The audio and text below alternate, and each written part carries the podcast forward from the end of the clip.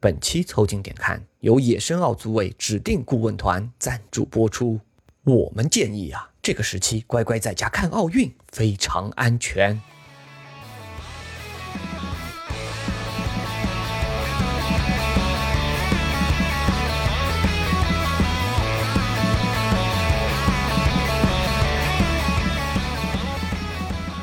凑近点看，屁事没干。这是宇宙模特公司的三个小兄弟为你带来的一个向往摸鱼、寻找观点的泛泛类都市播客。我是李挺，一个向往更高、更慢、更强的胖子。我是包增浩，一个对今年奥运毫无感知的年轻人。我是江科，一个注意力全在奥运花边新闻上的老哥。你们可以在小宇宙、QQ 音乐、喜马拉雅、微信公众号关注、订阅、凑近点看，这样你就不会错过我们的任何更新。如果听到什么你们觉得值得反驳或者插话的观点，请在评论告诉我们。如果什么地方让你脑洞大开、深以为然，也请别忘了为我们点赞、转发，并且标注为喜欢的单集。如果你们想和更多凑近点看的 amigo 们深入交流、共享摸鱼时光，也可以加入到我们的微信群里来。只要微信搜索拼音宇宙模特，添加小助理，很快就可以加入到我们中来喽。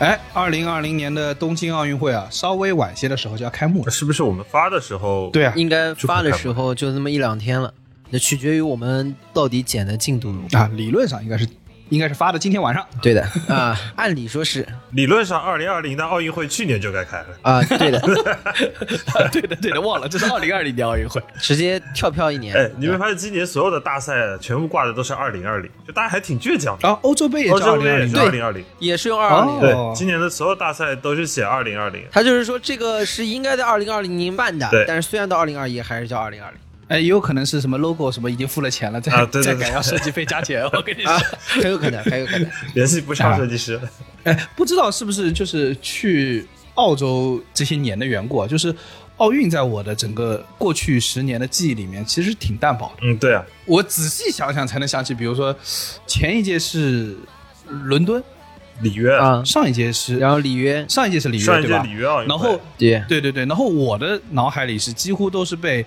呃零八年的北京奥运会给覆盖了，当然还有一些比如零四雅典啊、零零的零零悉尼，对吧？还是有很多画面。主要是什么？你以前在国内的时候，电视上面整天循环放，你不管在一到奥运会五台啊、一台啊，还有好多台都会把那个赛事切在这个，啊全是然后每一个新闻都是准点报，中国队又怎么怎么样，怎么怎么样。啊，对你在澳洲，首先第一，我们在当时好多家里面不接有线电视，首先就没有电视，对啊，啊，对对，对然后第二就是你在外面看到呢，报的也都是澳洲的这个队伍的新闻，那感觉就是认同感还是有差别的哎，澳洲能干哪些啊？澳洲是不是游泳还行？啊。曲棍球啊，是曲棍球还行，什么时候把附体纳进这个项目了，他就行了。有橄榄球的吧那可？能还要分 rugby，对，还有 rugby，rugby 它不一定行，rugby 其实还有其他，还有像南非啊，然后新西兰还有新西兰，新西兰，对对，还有 All Black 呢。哎呀，然后他只能玩附体跟板球嘛，啊板球，啊，还板球啊，板球说不定打不过印度。对，板球比较危险的是，他如果跟印度打呢，可能就人打没了。哎，印度拿过奥运冠军吗？他那个摩托特技表演要纳进奥运项目，要不然就是比如说十八个人骑一辆摩托车，这个我估计他可以可以拿的。看最后谁上的人多，那肯定印度赢了。我跟你对，你们那个对于奥运的记忆啊，就是如果说提起奥运的话，哪个画面是定格在你们脑海里的？我们这一代人的奥运会，我觉得都逃不掉零四年雅典奥运会刘翔一百一十米栏夺冠，嗯啊，就是我觉得这是个时代印记。刘翔赢了，比赛开始，刘翔的起跑非常的顺，他目前排在第一位。旁边的是特拉梅尔、奥里加尔斯，刘翔处于领先的位置。刘翔，刘翔赢了，刘翔赢了，刘翔创造了历史。就是基本上我们这一代九零后成长的时候，你想到零四年，差不多是刚开始大家就是到青春期，然后开始认知这个世界了。对啊，嗯，就是还不能算长大，就那个时候只能从小朋友逐渐长成一个稍微不那么小的一个朋友。逐渐到初中，然后那个时候刘翔就是英雄，对就绝对是英雄中的英雄，对吧？嗯，然后我记得特别清楚，零四年雅典奥运会，刘翔在给我们感觉石破惊天的一个点是，首先他打破记录嘛，嗯第一个黄种人的这种田径金牌。另外还有一个特别重要的点，就是我们小时候的一个偶像横空出世啊，就是最早都是友谊第一，比赛第二，嗯从小都是灌输这种。非常的谦虚，嗯，对所有的运动员都体现一种这种温良恭俭让的感觉，也不能叫谦虚，就是都非常的内敛。内敛，对的。然后就赢了比赛，赶快去握手，很少有这种偏外放型的这样的一个选手。但是刘翔那次夺冠是让我印象特别深刻，因为他过线之后释放怒吼，对，然后披国旗，对啊，包括接受采访的时候，是我第一次见到有运动员在镜头前说这种话，就是谁说黄种人不能拿奥运前八，嗯，我就要告诉大家，我就是奥运冠军。在以前是觉得有点张狂的，对的，对的，对的。对的，感觉有点张狂。对这个个性的张扬和可能是呃八零后这一代的逐渐登上这个历史舞台的特点是有关系的。是的，是的，就是刘翔和那一辈吧，包括姚明啊，好些的那个运动员，他们逐渐的成为这个国家的这个一部分。哎，姚明的性格也是属于比较比较有有意思的。哎，姚明比较老派，对。你像姚明比较内敛，零四年的时候，那时候姚明已经去 NBA 了。你们要如果还记得的话，就是姚明刚去 NBA 的第一年，嗯被大家诟病的是有很多能扣篮的场合他不扣篮，因为他之前在国内受到的这种熏陶是说，啊、扣篮是一个有点对吧，太过嚣张的这种行为。但后面你看姚明慢慢也激发出来，姚明当年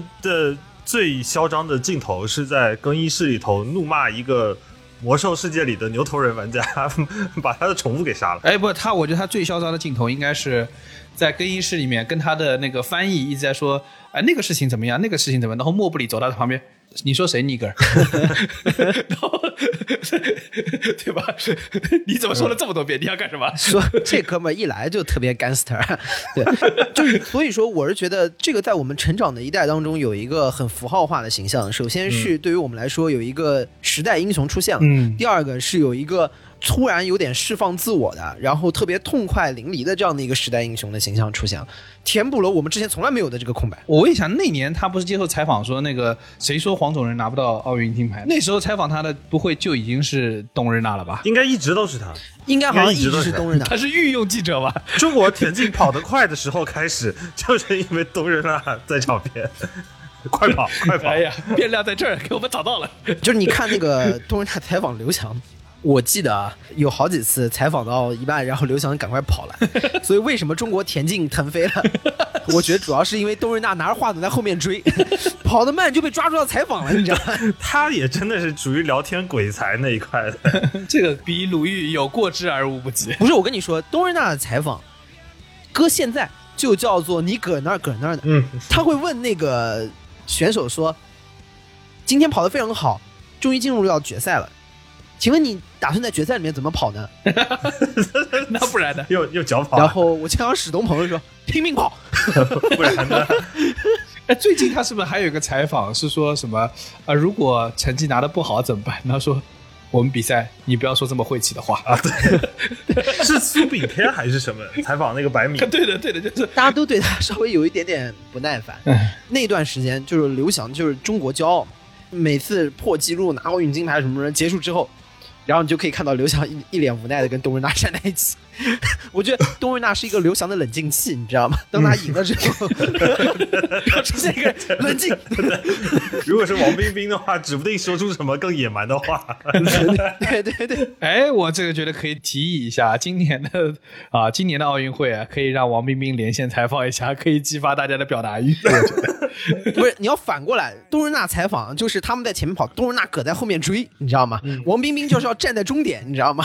葛大还往那跑，看谁先跑到，你知道？哎，说起刘翔这个，我还想到，就有一个对我印象更深刻的，可能是零八年奥运会刘翔的退赛。对，尤其是他热身还上，对他先在热身出场，当时大家就一直在讨论刘翔会被上，刘翔也去热身，他其实踩上那个起跑架的时候，其实对你会看到他还在摸右腿的后脚跟。对，然后就走了，他又从场上撑不住了。对，那年为什么我说对我印象深刻？是不光是这个事件定格在那一个画面下，更重要的是他那个画面最后是被很大批量的网友抨击的，就说他炸伤，说他演。啊，对对对对你知，道那年，而且我印象很深刻。我之前跟小包说过，说说我看《锵锵三人行》这么多年，我一直都挺喜欢徐宗老师。嗯，唯一一个我觉得特别接受不了的，就是徐宗在《锵锵》里面说他觉得刘翔是炸伤，他说他为什么要演？我心想说，我操，谁他妈拿零八年奥运会来演？有毛病啊！对啊，我当时也一直特想不通的，就是所有的阴谋论，它是没有任何根基。对啊，就是这有什么？是这样，徐旭东老师呢，在《锵锵》里面做文学评论，我觉得是中国一流。就是所有的锵锵的题目，只要聊到跟文学相关的，我觉得特别希望听徐总老师来聊。但实话说，我知道徐总老师其实特别喜欢看体育，但是呢，他聊体育呢，的确不是他的专长。我觉得他在很多信息上面失察呢，也没法苛责不，。但是这个你知道，只是他，比如说自己一个朴素的情感，那个时候感觉骂刘翔是一种狂潮。对我说实话，刘翔其实在我刚刚是说零四年横空出世，成为时代的人物。其实刘翔某种程度，我们看他整个的一个轨迹，他是这个时代还是带着一个悲情结局的这样的一个人物。对就这么优秀的一个运动员，最后的这个离开或者是他的谢幕，是不是很圆满的？嗯，而且对，就是因为我认为他身上所背负的过于重，对以至于我认为，就是为什么我说对我来说冲击很大，是我甚至可以容忍在乌合之众中有有不经审查、没有脑子的声音，但是我只是觉得徐子东说出那个话的时候，我对他真的是非常失望，因为我认为，你知道北京奥运意味着什么？北京奥运意味着，这不光是一次简单的奥运会，是就是中国百年来就这一场，对吧？嗯，作为运动员能赶上那一场，嗯，都已经是极大的荣耀了。谁会拿那个开玩笑？谁会拿自己的跟腱开玩笑？其实你像刘翔一二年伦敦又想再出来，然后结果又是因为伤病就没有办法去在奥运赛场上去坚持比赛。他那个时候也是预赛，那个我记得比较清楚，就预赛的第一个栏冲过去，而且旁边有一个人绊倒了，嗯，然后呢，不知道是不是受受那个影响，他冲第一个栏的时候踩在那个栏上，然后就倒下，倒下之后直接跟腱断裂，嗯，就还是右脚，就之前一次应该是跟腱炎，然后到这次就跟腱直接断裂，而且他跳到旁边就他就跳到往后一直在跳，对，跳到了终点，也最后一栏，然后他就亲我了那个栏架，那个画面，说实话对我来说是、呃非常的心酸，因为你知道，在零八奥运他这个跟腱受伤之后，说实话，跟腱受伤已经是个很致命的伤。怎么说？就是我们虽然不是一个专业的医生，但是跟腱断了，基本这个腿是完全不能受力了。对对对对对职业生涯就结束，了，基本上我们所了解的 NBA 的很多运动员也是，第一大伤当你一看到跟腱断裂，第一反应就是他基本就废了，毁了。就毁了。对，就是大家如果对跟腱断裂没有什么概念的，简单说，以前有没有听过什么黑话？黑社会说我挑了他手筋脚筋，把他挑成废人。挑的是什么？啊挑的就是跟腱。对这个就可以理解为废了你的武功。对，基本就是后面不太好发力了，就是这一块。对虽然也有这跟腱受伤再回来的，但是这真的是一个很致命的伤。嗯对，关键就是刘翔，我觉得他比较厉害是，他真的已经是一个非常坚韧、非常有毅力的运动员了。因为他零八年之后，他还是努力在克服。尝试复出嘛，他之后又回到了他的巅峰状态。准巅峰，准巅峰拿了好成绩的，拿了比较好的成绩，能跑到十三秒左右，对，能拿到十三秒左右的成绩。而且你知道，我我后面看过一个视频啊，就是一二年伦敦奥运会的，就是运动员进场之后，他会有一个在后场后台的一个检录嘛，检录完之后，你就看到刘翔在拿他的脚在捶地上，嗯。然后踢门，就是他知道他那个脚不对，嗯，他就想再试一下，真的是他冒着巨大的生涯风险，但跟腱断了。你像刘翔这样的跨时代的运动员，而且就是创造了世界纪录，嗯、打破了很多亚洲纪录，就这样一个史诗级的选手，最后的转身，我刚刚说是很落寞的。嗯你照理说啊，以足球或者是篮球，我哪怕是田径，一般的这样的老将、功勋老将的告别演出，是大家很多会来送行的，你知道吧？就是呃为他办纪念赛啊，然后这个退役他的球衣啊，然后大家一起把他的这个追忆他过往的荣誉啊，然后让他最后很光荣的离开这个赛场。但刘翔其实的转身是很落寞的，零八年一次，一二年一次，后面就是再也没有办法回到这个赛场，而且还顶着漫天的谩骂。其实，对于他这样的一个跨时代的运动员来说，创造历史的运动员来说，是有点不公平的。但是这个就是当时那个时代的一个状况。而且我觉得那个像不像宿命？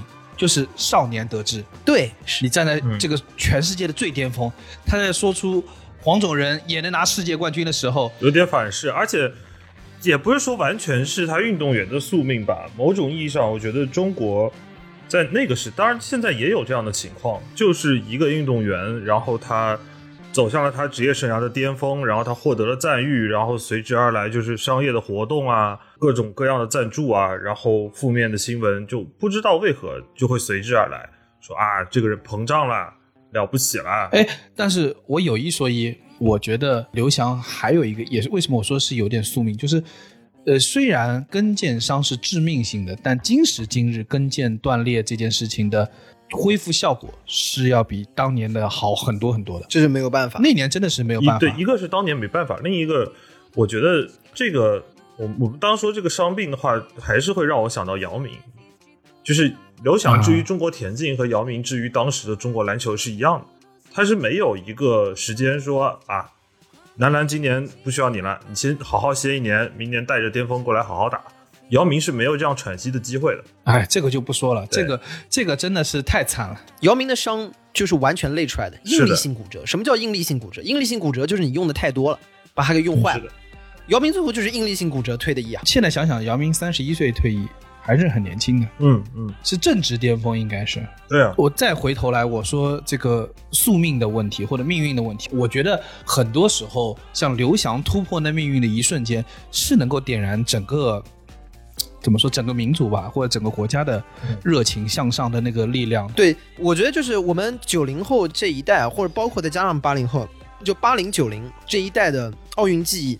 打的第一个点肯定就是刘翔，嗯，我就很难有人说出第二个人。然后我自己 person 呢，我有另外一个印象，就是也是对我很深刻的，就是呃，那我可能还小，零零年的战旭刚，我觉得很多现在听我们节目的，比如说呃零零后的小朋友，那 他在你们出生的时候拿冠军，就是 你们肯定不知道他，他是个呃举重冠军。他那年特别厉害，他在前面一届九六年的亚特兰大奥运会上已经拿了冠军了。嗯，然后呢，其实他在两千年悉尼奥运会七十七公斤的决赛中，他其实前面没有发挥好。嗯，什么意思呢？就是他没有举起他正常应该举起的重量，导致他的最后一举之前，他其实排名第四，他的整个排名是有点难以实现冠军这件事情了。而且中国历史上是没那时候是没有举重的蝉联冠军的。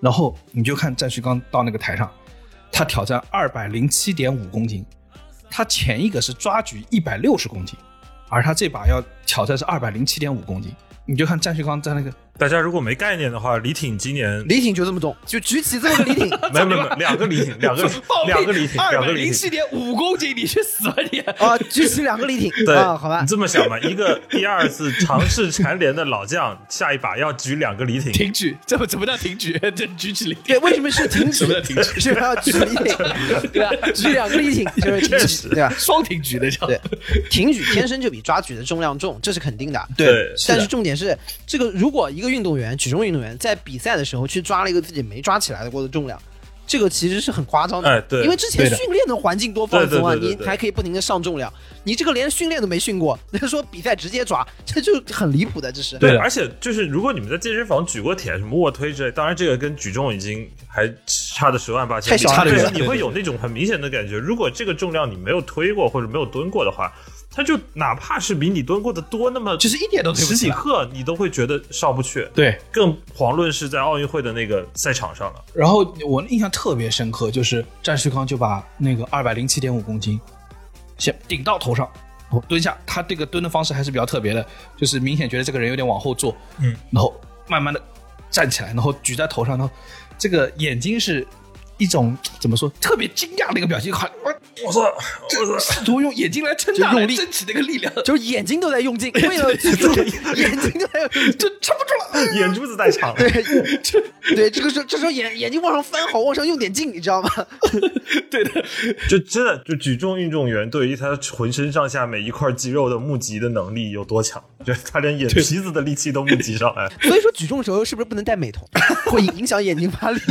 还好这期没有代代言美瞳的广告，我跟你说。没投碎了，然后我这个再额外说一句，我当时内心的感受啊，就战旭刚啊，大家如果有时间再回溯那个零零年那一届的那个决赛的时候，您发现很重要，战旭刚是举起来的时候，战旭刚的脸非常有趣，因为他有两撇小胡子。啊，对然后呢，他的发型呢又是个非常的就是标准的油头啊什么之类的发型。对然后但是身上巨壮，就感觉他平时要穿个夹克啊，就可以背个夹个包在那个腋下的。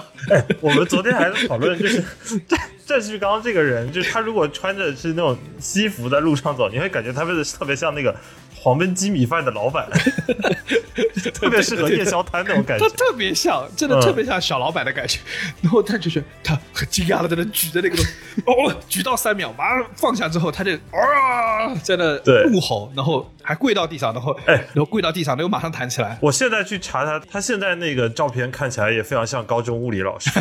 对的你完全不会想到这个人曾经是奥运举重冠军。对，然后我就跟你说，就是你能感觉到那种，就是我坦白说，在现在普通的生活中，你很少能感受到那种成败在此一举，或者是啊，这个是真的成败在此一举。生死存亡之感的。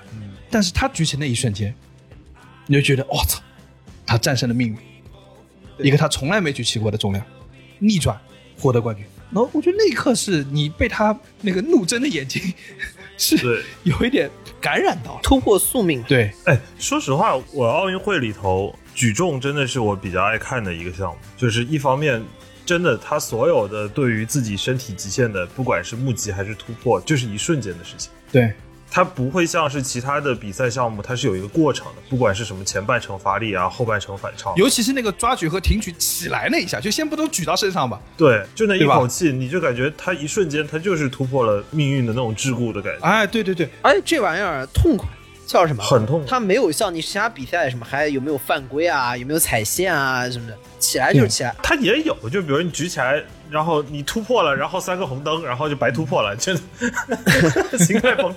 它是有裁判嘛，但是它的规则相对来说相对清清晰举起来定多少秒，对吧？嗯这个相对比较清晰。而且举重呢，还有一个好处呢，就是像我们刚才说的，如果你第一次看举重，对这个事情没概念，你就把它换算成他举了几个你。对我之前因为有幸得过一次禽禽流感隔离期间，那阵子不知道为什么见了鬼了，那个隔离病房的电视里头二十四小时五套都在放举重比赛，难怪你爱看的。我都怀疑那阵子是不是没有骑的比赛。原来是那时候被熏陶了。然后我们整个病房三个哥们儿每天躺在床上无所事事，就躺在床上，我操，头上举了四个年，三个三个三个三个，我我比你想象中的胖一点。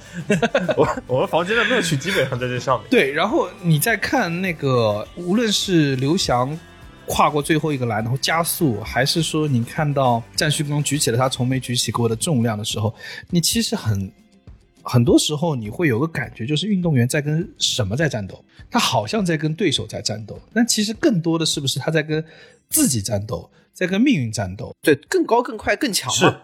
它本质上来说就是突破自我啊，不断的。嗯，对，它是桎梏在你这个人种，桎梏在你这个个体身上的那种宿命。对，就是为什么这个奥运每次我们大家那么重要，就是每次我们会看到人类如何与自己的命运斗争，如何淡化大家的国别，如何淡化大家的肤色、信仰，就在这个时候就很纯粹的去追求一个人类的进步。人类的极限，这是一个很重要的事情。对的，对的。当然，有人突破得了，也有人突破不了。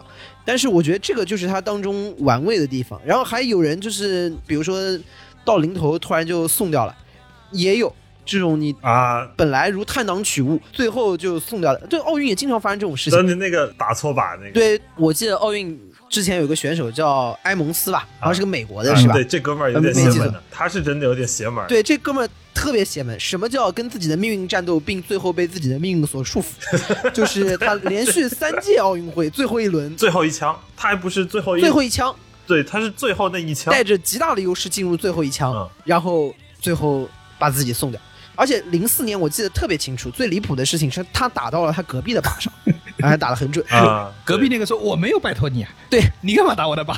就是直接拖靶。我记得他是他是带了很大的优势去，基本只要他那枪在靶上，他就是冠军基。本就赢了。对对对，那一把应该是他只要打到六环以上吧？对对对对，对对对，而且他打完以后，他还看了一眼靶分，说：“嗯，死机了吗？”就他那个手势的意思，就死机了吗？哦，并没有。拖把然后一看别人靶上有两个窟窿，就是打到奥运会的决赛的最后一枪，全世界射击射的最准的人哎打拖把了，哎，打到别人靶了，你能相信吗？哎重点他打在别人靶上，对，然后就还贼准。还贼准。还真是，好像比那个人打的还准一点。对，那个人都问：“哎，我操，你比我打的还准。然后好像说到零八年他又冲击，他最后一轮又白给了，又是好像带着巨大的优势进去，最后给自己打出一个四环来，就像全场都没有打过这么低的环。”四环对于这种类型的运动员来说这种选手来，是 surprise。呃，不合理，不合理。然后到直到伦敦他还在打，伦敦好像最后进最后一轮还拿着一环的优势，虽然没有那么大，但是一环说实话，在奥运会这个赛场上的够了起步枪已经是很大的优势，就是大家其实差的没那么多。对结果他最后一枪给自己打了个七点六环，又白给。然后没白给拿了个铜牌，啊好歹拿了个牌，干了这么多年拿了个牌。而且以他的实力，他不是那种说他的巅峰在奥运会的。你想，他比赛之前，他在世界杯是拿了三金一银，好像还对啊三金一铜的，他是有这种实力的。就平常一个大魔王到这个奥运会就突然没了，但是就是你说这就是宿命的羁绊，那他就是命里就没有。然后你现在再去搜这个运动员名字，都是说他因为打拖把了，所以认识了他现在老婆。他他老婆不会就是隔壁那个说：“哎，你怎么打我靶了？”呃哦我想追你，我操，那你你这拖的有点远，你能拖到另外一个赛场去我？牺牲了个金牌，就是为了把你。这个项目是分男子气步枪和女子气步枪的。哎，这个玩意儿为什么要分男女啊？他要是拖到女子女子的项目那边去，那估计估计还射穿两个人呢。我跟你说，那就出事了。他可能先得把枪偷出去，等一天回来再远远的瞄一枪。这个好奇了，为什么这玩意儿也要分男女啊？哎，哎，就是好像除了马术是不分的，其他都分。马术该分吗？男女体重还是不一样的。这玩意儿马术是不分的，马术就是是这样的，就这种吃注意力，尤其是在相当长的一段时间高度注意力集中的比赛，还是很吃体力的。这个时候，男生跟女生还是有一点体力差距。那这样不是围棋也应该分男女？围棋分的呀，围棋怎么围棋不分，分？围棋分男女。不是你没看那个什么骑后羿骑兵啊，后羿骑兵没分呐、那你你看复联，他妈的人还能飞呢？没有，你可以看棋魂呐，也没分呐、我举的论据越来越弱。你能不能看点阳间的东西？你能不能看点阳间的？你这直接从看到二次元去了，拿二次元论证你的世界观了。你想桥牌分不分？不分吧，不用分吧，应该。不分的，日本还有呃我下的比较好的，台湾还有一个下的比较好的围棋围棋和国际象棋正常是分的，有正规男女比赛，但是团体的的混合比赛也是有的，比如三星杯就是有男女的混双比赛。啊，这也要分。对的，我跟你说，这就是吃体力的问题。我在这里要做一个女权男士了。他 真不是什么实力的问题，说说男性天生下的比女性好，他真的就是体力的问题。说回埃蒙斯，就是我估计埃蒙斯跟他老婆求婚的那个台词都能说出来，什么“我遇见你，用光了我所有的运气”，啊因为的确是用光了所有的运气，对，的确是。是的，是的。I've been waiting for the tides to change, for the waves to send you my way.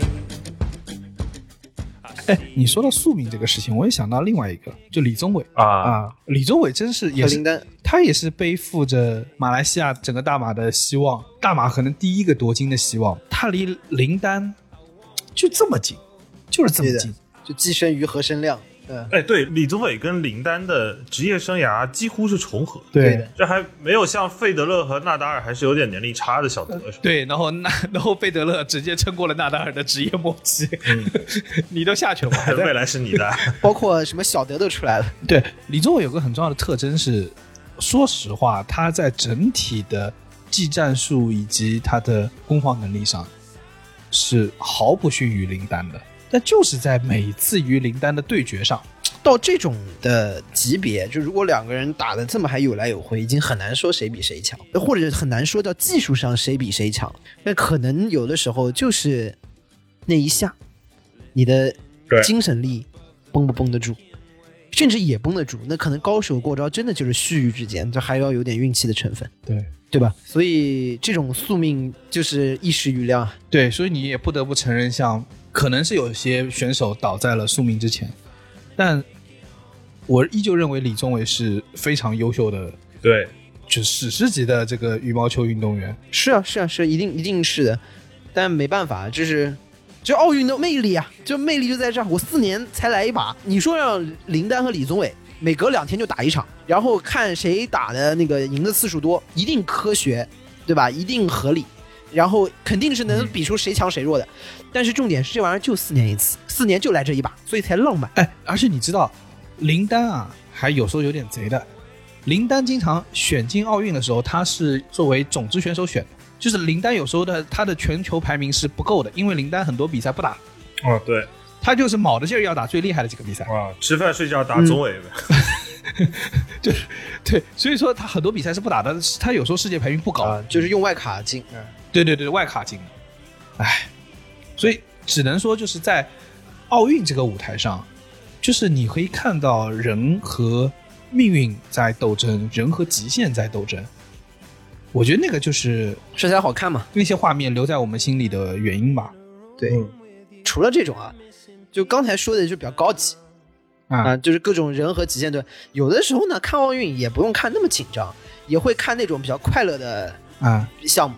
就是什么叫快乐的项目呢？就没悬念，看乒乓球，哎，啊，对对对，就是那种开无双的哎，项目开无。双项目，对，就是追求一点啊简单而确定的快乐啊、呃就不是小确幸，叫大确幸，不是奥运会了，完全确信对，全程确信。全程确信，对吧？看乒乓球对快乐，，之前不是有个梗说什么奥运会乒乓球赛是全运会乒乓球预选赛嘛？然后对，全世界最高水平的一定是中国队的队内选拔。你像我说实话，每到奥运会，大家都看，哎，看看乒乓球，嗯哎，看看跳水，对吧？就这些，就感觉非常有确定性。然后我们也十拿九稳的项目，收视率肯定也很高，因为看得痛快。哎，今年乒乓球好像因为科学养蛊的关系，啊，是日本队有起来吗？还是哎，那不可能，马龙还在呢。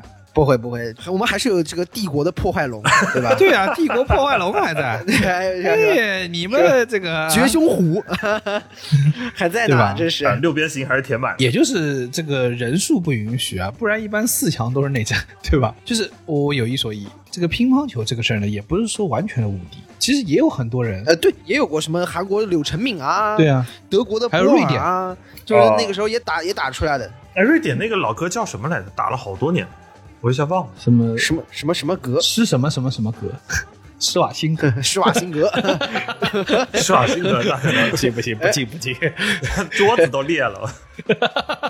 一球打过去，那跟漫画一样的把你脸打出来。冒烟了，我操！啊，瓦尔德内尔，我想起来，瓦尔德内尔，对对对对，中国人的老朋友，既不是诗也不是歌，也不是松，原来是瓦尔德内尔。瓦尔中国人的老朋友瓦尔德内尔。对，就是也有很多老将啊，就是对中国人的乒乓球的整个霸主地位是提出过挑战的，甚至现在还有很多原中国的啊、对对对，我们的那个海外军团嘛，就对对对对是出去的到新加坡啊什么的，经常有，对的。那个属于技术下乡。对对。但自从啊不懂球的胖子当了教练之后，中国好像冠军没怎么旁落过。对，对，刘国梁当教练之后，好像我记得是创造了一次冠亚季全包，啊，嗯，在他上之前是没有过的，最多就冠亚，对冠亚季全包，然后同时升三个中国国旗，这个实在是牌面。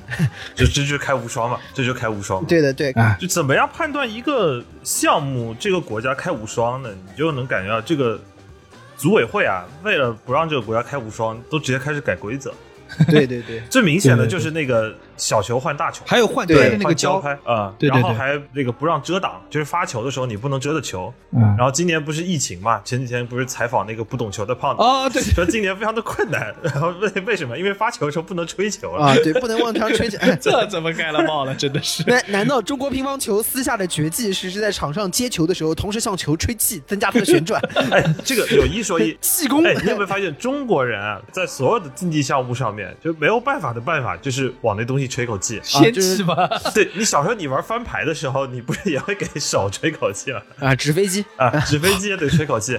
说回来，中国的梦之队啊，其实除了乒乓球之外，我觉得还有一个，我刚刚说了跳水啊，跳水，哎，跳水每一届我们都是去横扫一圈，真真的是。对，就是我的印象特别深，其实是从我很小很小时候，九六年伏明霞亚特兰大奥运会，我而且我印象特别深，我脑中一直有个画面，因为亚特兰大奥运会我不知道那个游泳馆是怎么建的，就它呢，它在室外，就是你是可以看到背后的那个亚特兰大的。啊，对对对对，就然后它那个十米它又特别高，所以它跳下来，你感觉它在就是从城市的某一个高空坠下来的感觉。天际线跳下来，对对对对对，然后它就非常优雅跳下来之后，水花啪一点点，哎对，然后你会就我操，还有那个当年郭晶晶的跳水。也是那水花就一点，这都不叫水花，是水泡，你就感觉那个水里，对。我但凡在水里放个屁，也就大概这点动静。所以我可能也就那么 也比他大点，也比他动静大一点。我这这离谱，就是离谱在里面，真的，一个那么大个人，说我这么大个人掉到水里去了，在空中扭了那么久，那么多圈，然后我嘿掉水里面没动静。比我在水里放个屁的水花还对你像什么郭晶晶、吴敏霞，然后田亮。五米下两个人一起下去，嘿嘿都没水花。的确，我说实话，跳水队出的这些优秀的运动员很多，而且你看，其实整个颜值也对对对也都很高，多到后面，你像田亮啊，什么上综艺啊，这些也一直很持续嘛。是不是因为天天都泡在水里，白白净净，水灵啊，不是，首先练这个，首先肯定体型很好，身材肯定是没问题。身材肯定是很好的啊，对的。再加上可能就叫什么呢？当我们这边人才储备太多的时候，那出去除了跳得好，长得好也可以的。我就所以说，我就说这个中国跳水啊叫梦之队是完全没问题，对啊，对吧？各国人民其实都有自己这快乐的项目。对，放眼全球，是的，无双项目。对，比如非洲的那些长跑运动员，哎，对，对就永远是默默的在第一名领跑。我之前知道对赛车是有尾流这么一说的，我第一次知道他妈跑步也有也有尾流。对的，要跟在后面。不是我第一次知道尾流是什么什么时候呢？是看四驱兄弟。对，哎，但我没想到就是跑步也有尾流，就也有跑在后面这么一说。我一直以为是那个自行车叫环法啊，什么自行车啊，什么之类的对，的。一般就那种竞速赛嘛。但是你说人也开始吃尾流，说明前面的人跑多快。然后经常是看到非洲那些老哥，就是都已经马拉松已经跑过三万多米了，然后那哥们儿突然就冲刺冲起来了。哎，我跟你说，这有一点我是真的觉得很牛逼的，觉得用我的就是哪怕再年轻的时候，高中的时候我都没法想象，就是你想我们那个四百米啊，就是你要跑得快点，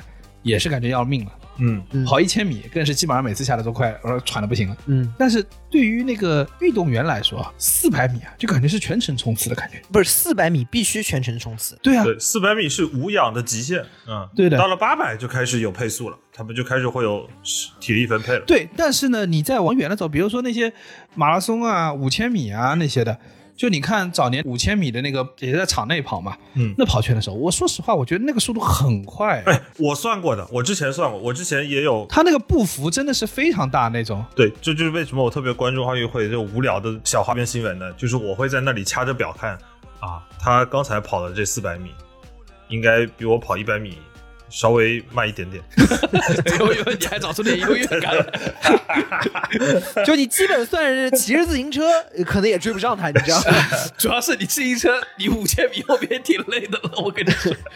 自行车让你骑四百米，你也快不行了。共享单车也只是解决你最后一公里，最后五公里就不适合用共享单车了，你知道吗？对，不是马拉松得骑几十公里啊的，重点是对的，对的，还是打滴滴吧四。十多公里从杭州市区跑到临平得有了吧？对对对，哎，你这么说有点意思啊！你看当年这个马拉松的发源不是为了古希腊送信吗？送信吗。但现在想想，你这个信也就送到临平，似乎也没出保有区。那你真的是这个打车公交坐多了，我跟你说，你就以为那没有多少距离，走走看，我跟你说，走死你！哎，不得不说，中国基建真的是牛逼。我说还有这种全世界人民都是同一个心理，都是在这个里面要看点自己的主队项目。那你比如说，除了非洲人民看长跑，然后韩国其实就是射箭嘛，对吧？啊，包括其实韩国应该也有跆拳道，但是我说实话，韩国跆拳道其实已经没有那么稳了韩国之前还有那个短道速滑。对，但像啊。对的，大进出来以后也没那么稳。对，自从五大进出来之后，短道速滑，韩国队只剩会犯规了。我跟你说，干不了别的。我当年还想说，那只是因为韩国不能玩电竞，但没想到韩国这几年好像打游戏也不那么稳，一时半会儿想不出来他什么稳的了。对他射箭也被我们掀翻过呀。零八年的时候，对对对我们当时好像张娟娟吧，好像是哎，你要这么说，说到那个，翻车是吧？对，说到那个翻车没那么稳啊，今年美国那个篮球啊，我感觉也没那么稳。哎，我觉得真的美国队别以为你稳了，就这个宣传片。哎哎，美国队有点，我觉得美国队现在就缺一个范志毅，你知道吗？对对，呃输完你俩说澳澳大利亚，再输要输中国了。一点都不要哎，了。巧了，中国没有奥运会，对对对，就是多亏了周琦啊。原来老 K 带的蛮好的，你非给他换了啊！现在波波维奇带啊，波波维奇他带有这个能力吗？带不了啊，你让格林打中锋，他打得了。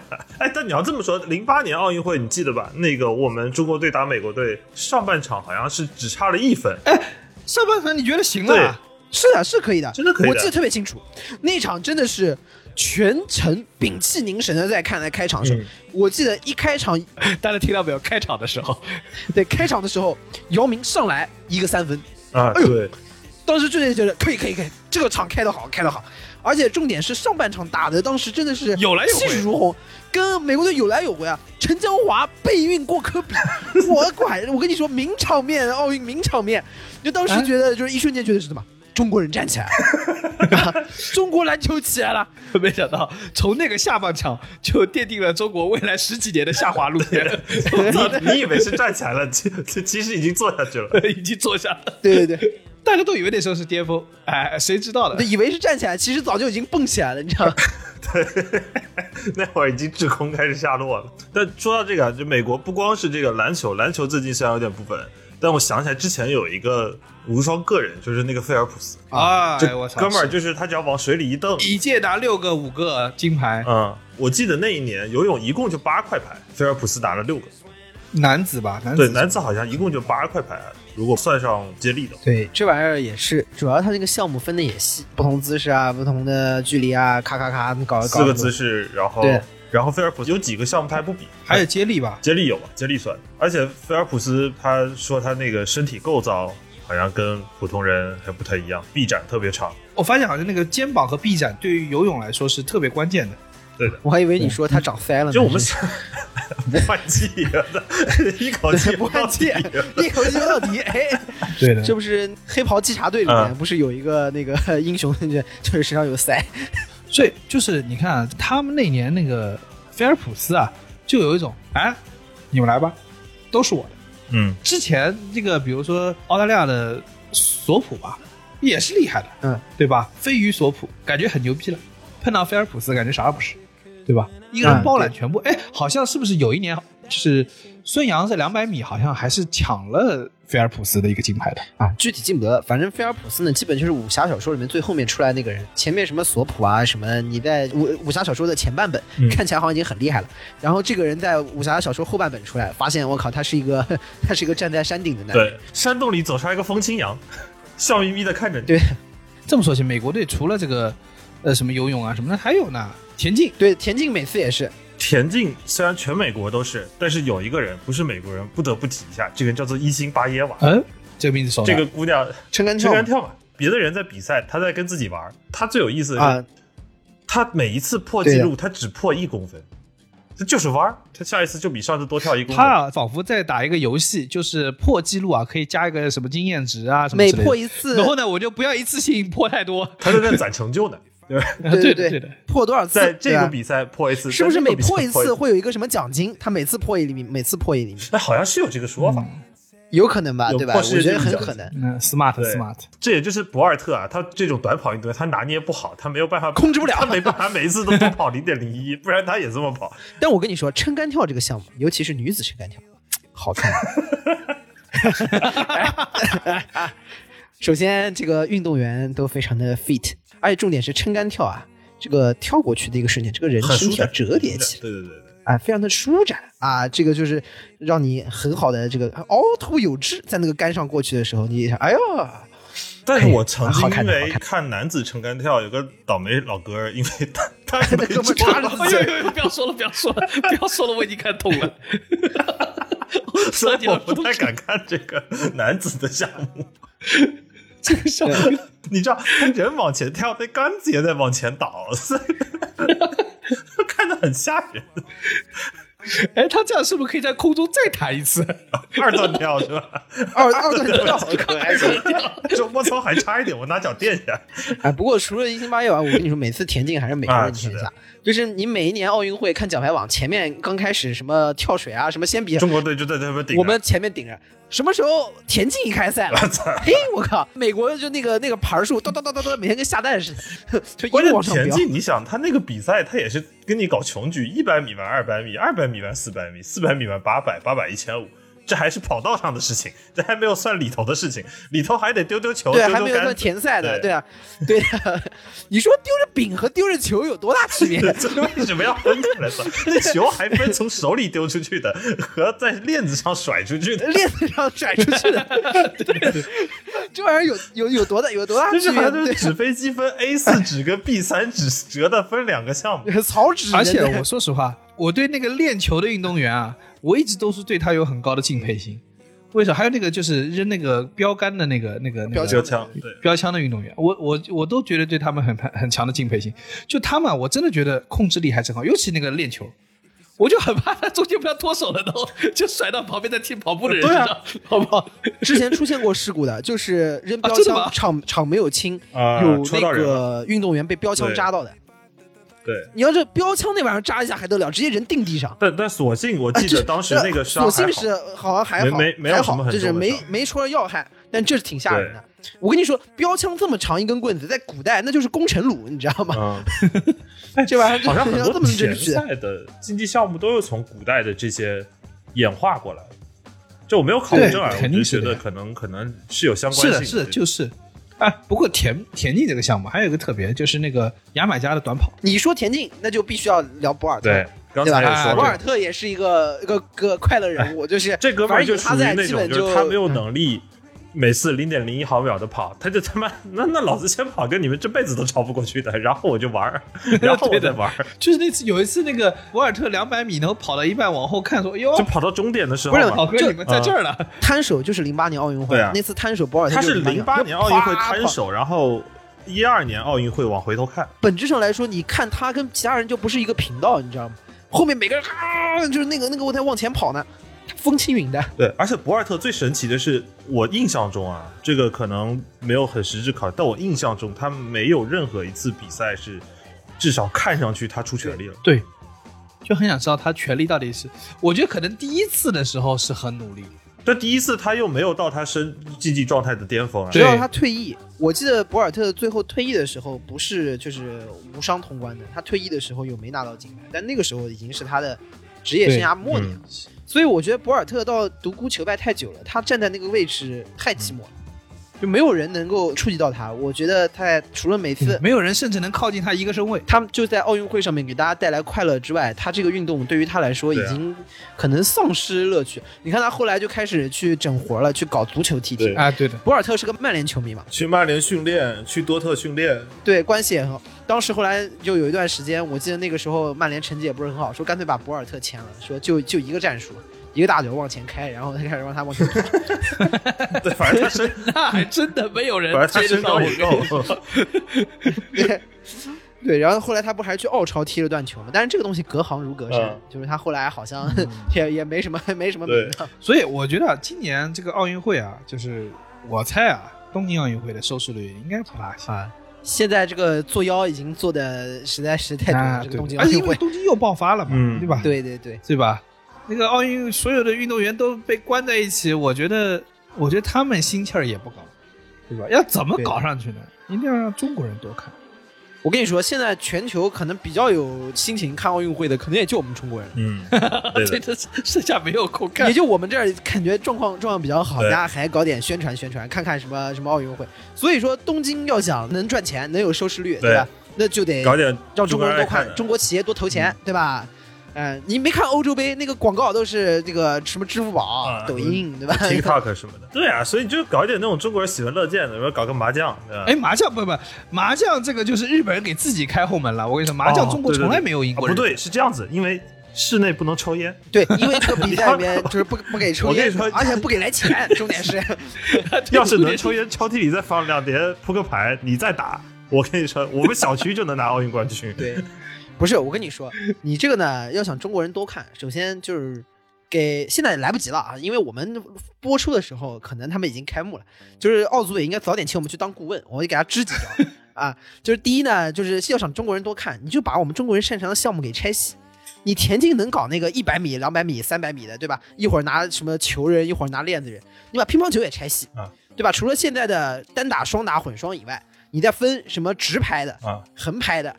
用胶的、不用胶的，都给都给不用胶的，不用胶的是个木板，我操！那就纯粹是力量的，还可以像李小龙一样 用他妈双节棍，哎，双节棍打的我们估计也能赢啊。然后拿锅铲打也再来一项目，对吧？后面搞团体赛，三三 v 三，这个这个再来再来挤不下了，我操，打在队友屁股上，你给我让让。对你再把排列组合一下，多出十个牌来。我跟你说，中国人都爱看跳水也是，你别按现在的什么三米板、十米台。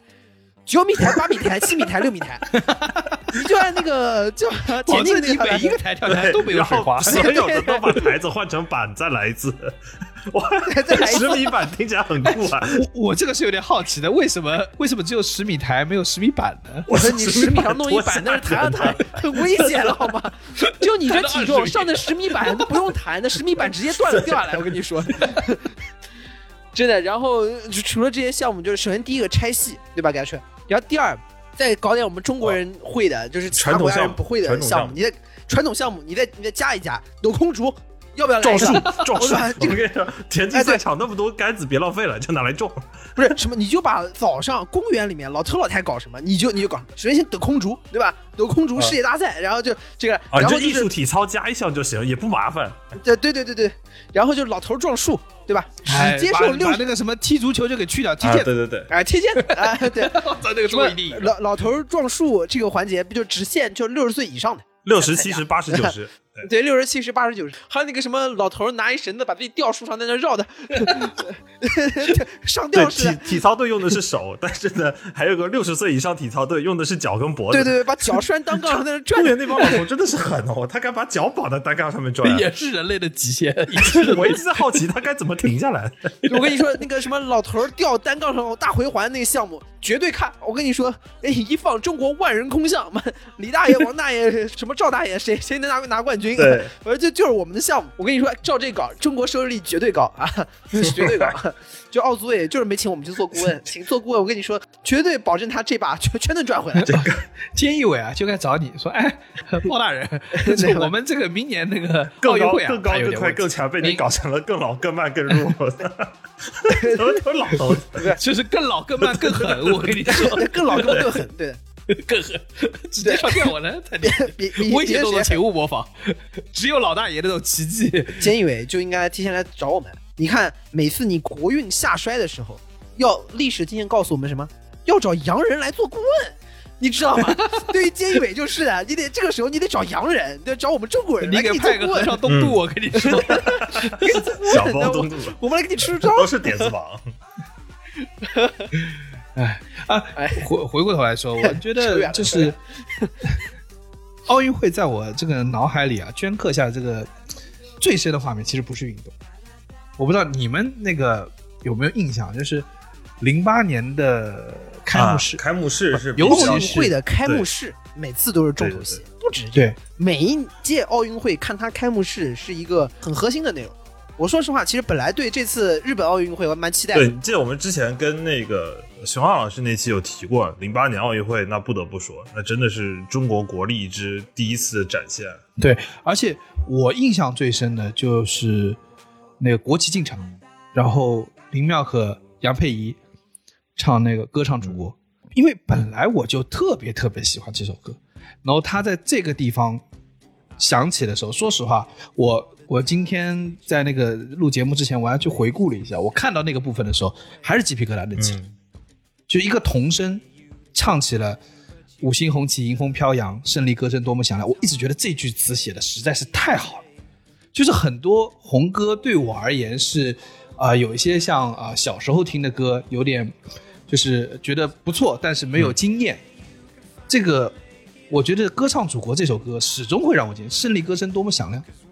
尤其是他唱到这个地方的时候，是就是五十六个民族的小孩把那个国旗交给了那个就是国旗护卫队，然后国旗护卫队从他们身边把那个国旗举起，然后正步开始往前走的时候，就那个鸡皮疙瘩就是自然而然起来，就是觉得，我操，这个感觉有种虽然没经历过，但是一百多年中国屈辱史终于到这一刻啊，就那种感觉，就会特别特别强烈的民族。中国每一次国家队比赛的时候，尤其是国家队踢出气势的时候，台上就是唱这首歌，歌唱祖国。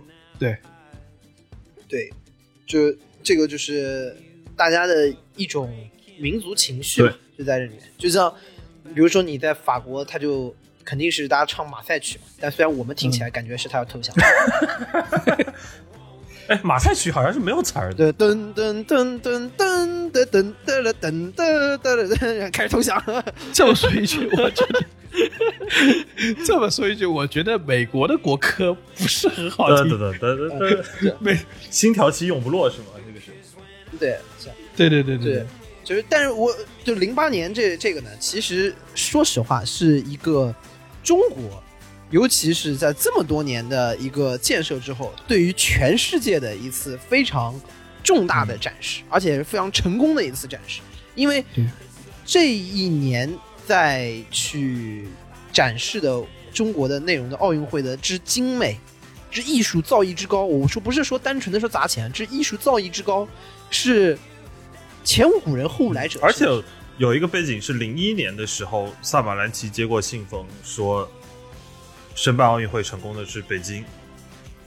那一刻，全国是沸腾对我还记得很而且清楚，北北北京还是申奥失败过一次。对对我们当时最早的方案是想办零零年，对，因为是世纪之交，又是我们中国的龙年，对于我们来说是最好的对，举办时间。就这就等于是是铩羽而归嘛。对的，然后再是再成功，中国人其实是攒着一股劲儿。我觉得那个是对改革开放的中国是有一个很大的打击的，对以至于你去攒的劲儿去争取零八年的奥运会。我我说实话，零八年奥运会可能就是也是一样命运安排，嗯，一个全球金金融危机的年份。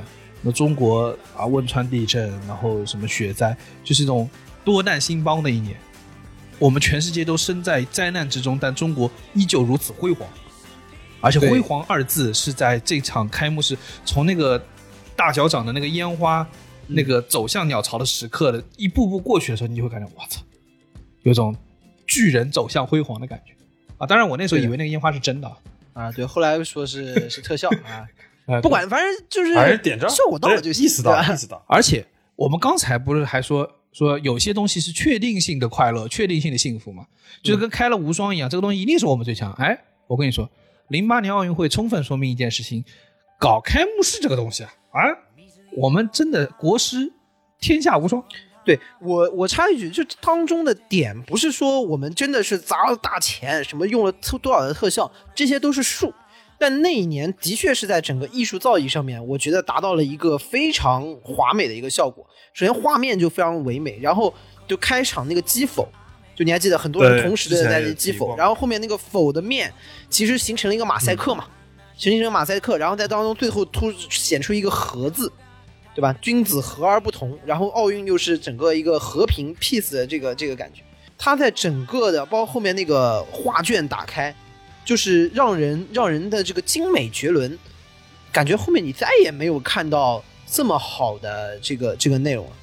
而且再加上那一年，我觉得整个大街小巷，奥运氛围非常浓郁的一个点是，奥运会开始之前，大街小巷都是北京欢迎你。就这首歌绝北对京欢迎你是时代记忆，不是那年奥运的主题曲，那年奥运主题曲是我不是不是刘欢唱的《我和你》。对对，北京奥对运欢迎你就是是一个宣传宣传曲，宣传曲，曲的我家大门常常开，而且当时应该是整个呃娱乐圈、文艺界吧，不叫娱乐圈，整个文艺界所有的有头有脸的人物都出现了，都在那首歌里。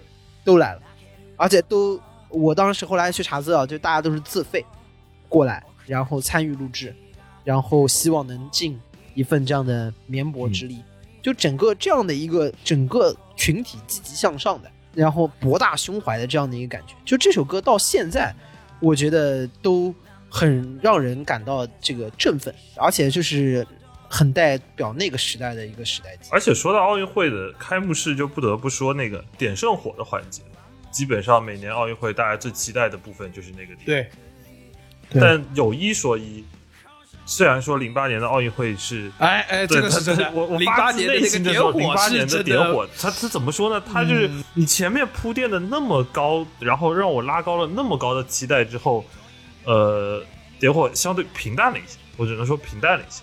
就是我这有一说一啊，那年我真的觉得是李宁给了多少钱的，就是他都不是奥运合作伙伴，他妈的真的是醉了，凭什么让他一个人跑一圈，而且贼无聊？那年其实是因为李宁确实是中国奥运史上不得不哎提的一个人物的，这个倒是我我只我只能说点火这个事儿象征性太大，可能我觉得背后的讨论也超出整个艺术安编排的范畴，就所以就是你这个东西也很也很难左右，嗯，不瑕不掩瑜啊，就是整个的这个里面虽然社会你要这么说，那那年巴塞罗那奥运会，这也是从火炬后面飞出去的呀。对啊，那个就射箭点了以后，我觉得最好笑的就是后面有一个亮点从后面划过去，我觉得大家都当没看啊，见，是意识到了，意识到了。然后下面人都要稀稀疏疏说是不是烧歪了？这这你说是不是？另外一个人人拿手捣蛋说什么？我也不敢问。我也不敢说，我也不敢问。我觉得在点火的设计上，就是呃，李宁点火那绕一圈那个是让我有点困惑，甚至觉得有点有点闷的。但是我觉得比较精妙的设计是零零年的那个悉尼奥运会的点火，啊，对，就是一个就是原住民的那个运动员，然后走到了水里面，然后把哦，我把我想起来了个水里面点，然后那个整个火炬是从他身边升起来一个环一，环绕他升起来，然后那个环是让我觉得有点惊艳的，就就是是水火交融。对水火交融，而且又由像原住民这样的身份去点起来，我会觉得那个是很有记忆的。对呃，首先视觉效果很好，就是那一年的那个点火，它这个水火交融，有点我们这个东方哲学的意思啊，就是啊阴阳，是这个那怎么说？西方《冰与火之歌》也是差不多这个意思。啊。但你要说阴和没有我们你要交融嘛说阴，和阳之歌，听起来就有点怪怪的。对对吧？它水乳交融，有点这个阴阳交割的这个这个感觉。冰与火之歌是不相容的，这个火和冰是打的呀。哎呦呦！但是虽然《冰与火之歌》里面最后这个冰的这边和火这边好像也搞到一起去了，但是我我的意思是说，它另外一个重点是说，也象征着在澳大利亚对于原住民的呃重视和对于原住民的在这个社会融入上的一个开始，是从那个时候的一个象征。所以我就说，奥运可以承载的东西太多了。嗯对对吧你说这种原住民，包括还有很多次奥运会，那这个事情其实就有点呃，跟国际政治当时的局势啊有一定的关系。奥运会当中有很多次是韩国和朝鲜是两边一起举半岛旗，手拉手入场。啊，这个其实就是你说原住民和在当中的这个地位，那还有朝鲜半岛这个当中出现的这个情况，它也是一种情况的承承这么。想想看，如果对我就说这个情绪啊，大家其实也是可以代入的。就是如果想象有一天大陆能够和中华台北队一起，我就相当于这个意义，对吧？所以我就说奥运会能够承载东西非常非常的多。然后一九六四年那个东京奥运会，然后甚至给日本在之后的十年里都有一个奥运十年的这么一个经济腾飞。所以今年其实就不是去年，去年其实啊，日本对于奥运会的投入和期待是非常非常去年不有个说法吧，就是为什么日本这么有执念，说一定要把二零二零年这个奥运会办起来？其实某种意义上，二零二零年的东京奥运会是日本赌上国运的一家。，对啊，显然这个运没有读好。就说哈是一种智慧。对 啊，可惜他没有办法这个缩那么多次，你知道吗？不能说说每办一哈次说说哈，说哈。你不是我，我说实话，就是就菅义伟啊、安倍这帮老官僚们，他们成长的环境，当年就是战后腾飞的那个年代，嗯，对是的，是的。所以他们觉得就是再来一把能复刻。但是你看日本国内是好多不一样的声音的，很多人未必这么觉得，所以这是啊，当然这是他们自己的问题了。但的确是奥运会承载的内容可能是很多的，就是刚刚比如说半岛之间的关系啊，啊、比如说日本的经济腾飞啊，包括还出现过你像一九七二年的那个慕尼黑奥运的奥运村绑架的一个惨案，对吧？它当中其实是牵动人类心弦的很重要的一件事情，它的符号意义也是非常强的。那所以说，很多的希望会在它上面，希望它能够体现和平、团结啊，希望能带来经济的腾飞啊。那其实你像七二年那个惨案是属于那有总有跟我们作对的人，那恐怖分子也希望破坏的就是破坏了这个事情。所以以此我在想，就是好久之前就就想过的一个问题，就是为什么奥运可以承载这么多？为什么当代的这个竞技体育它能承载这么多？我我举个例子啊，比如说 WWE，它是不是可能也能算一种竞技？但是为什么 WWE 就不能让就是那个自由搏击那种的，它那个表演性质的自由搏击，就为什么不能让人这么激动？对吧？你只能看着他一笑，但是呈现一场优质的比赛和表演一场优质的比赛有什么区别？就是如果我我假设啊，如果我们是因为比赛的最后一瞬间能够逆转而觉得激动人心，为什么我们不能去安排一场表演，让他最后在关键时刻逆转来击中我们？肖华跟你想到一块儿去了，对的，你老 肖老。肖老 NBA 了。以前不是有传闻说 NBA 都是录播？它最大的问题就在于说，这个东西如果脱离了真实，没有它激动人心的地。这是我们之前为什么说的，就是对呃，我们之前在聊成败论英雄的时候聊过这么一个概念，就是我们不是为了逆转而来看比赛的，而是逆转是竞技体育的魅力之一，因为它代表了一种一切都有的可能性。那我们真正愿意来看竞技体育，而且尤其是奥运会，相对于我们普世意义上的竞技体育，它又多了一层民族的含义在里头。你所去拼搏的，一方面是为了自己，另一方面又会背负了民族的意义，它的意义是很丰富的，但同时它又代表了竞技体育那种真实，所以才叫做更高、更快、更强嘛。你不断的是在突破某一种所人类的极限的。所以我去当时去带着这个问题去找过去几年的那个奥运的口号，就是有几个口号我是特别特别的感同身受，就是九六年亚特兰大奥运会啊、s u m m o n the heroes，就是召唤英雄，嗯，或者是这个这个现在大赛的时候经常会说这种。对，然后一二年温哥华冬奥会，with glowing hearts，就是带着炙热的心，就是我会觉得，为什么表演不行？为什么你不能刻意编排一场绝杀？你不可以编排一场超越？因为超越如果是构造出来的，它就不是真的超越，而我们所追求的是那个不可确定但被我们，呃，对被被我们摘取的那个最终的胜利，而我们对它是要孤注一掷的。如果它是编排的，我们不必要孤注一掷；如果它是表演的，我们不需要全情投入。对，而那个全情投入是我们投入进去，但我们并不知道一定有回报，但只有投入进去，才有可能去突破那个极限。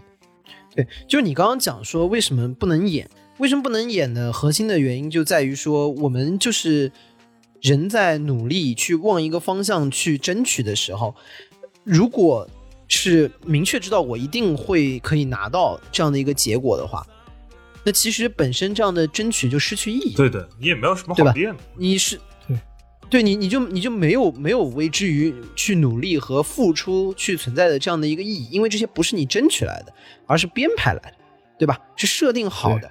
然后包括那你说，如果人就喜欢最后这个逆转的这一下的刺激，那为什么？那换还有一个问题，你刚刚说除了演了以外，那我为什么不是每一次比赛我就只打一分钟呢？有篮球要打，对，NBA 要打四十八分钟，那可能最后大家都说最后一分钟最紧张那是因为那一分钟的激烈，胜负在最后一秒钟的分分出来，是大家已经咬牙坚持，相互缠斗了一整场之后，在最后的那一个瞬间的爆发。那你说每次大家又是抽签决定胜负，抽签那一瞬间可刺激了，对啊，那有意义吗？就足球比赛为什么重点还是大家放后边？对啊，你上来大家就互射点球，就就超级不确定 结。束了，比赛原地结束。对啊，那直接包点锤，对对吧？那刺激刺激吗？超刺激！我之前对吧说插个离谱的，我前几天真的在看美国有一个石头剪刀布比赛，包剪锤的还蛮紧张大赛啊的。，对，那人家也是在当中啊，有非常多的这个变有博弈的化，有博弈的像有博弈的。所以我是说，竞技体育的一个很很核心的作用，就在于说，去设定一个人类不断去突破自我而为之奋斗的这样的一个方向。就所以说，在开头的时候，人就设定了我们这个体育的作用是向一个极限去靠拢。那之后，后面慢慢我们到了现代奥林匹克里面，其实体育的作用是在让人们去在和平的时代也可以找到这样不断突破自我的英雄。因为在可能在和平的年代里面，没有那么多的冲突，没有那么多的戏剧张力，我们也不希望有残酷的战争出现。但人类对于突破自我和寻找这样不断去向前的英雄的这个渴望，还是不断的有。所以说，说到最后，竞技体育为什么好看？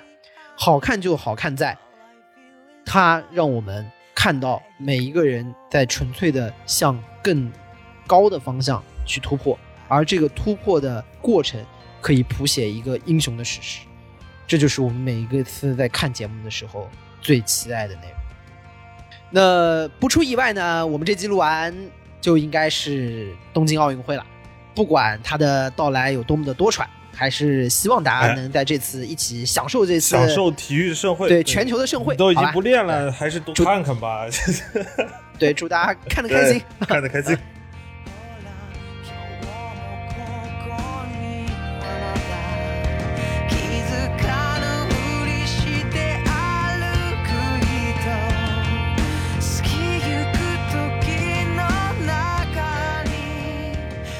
好，以上就是本期凑近点看的全部内容，感谢收听。更多需要你凑近点看的内容，你可以在微博搜索“宇宙模特公司 UMC”，宇宙模特公司 UMC。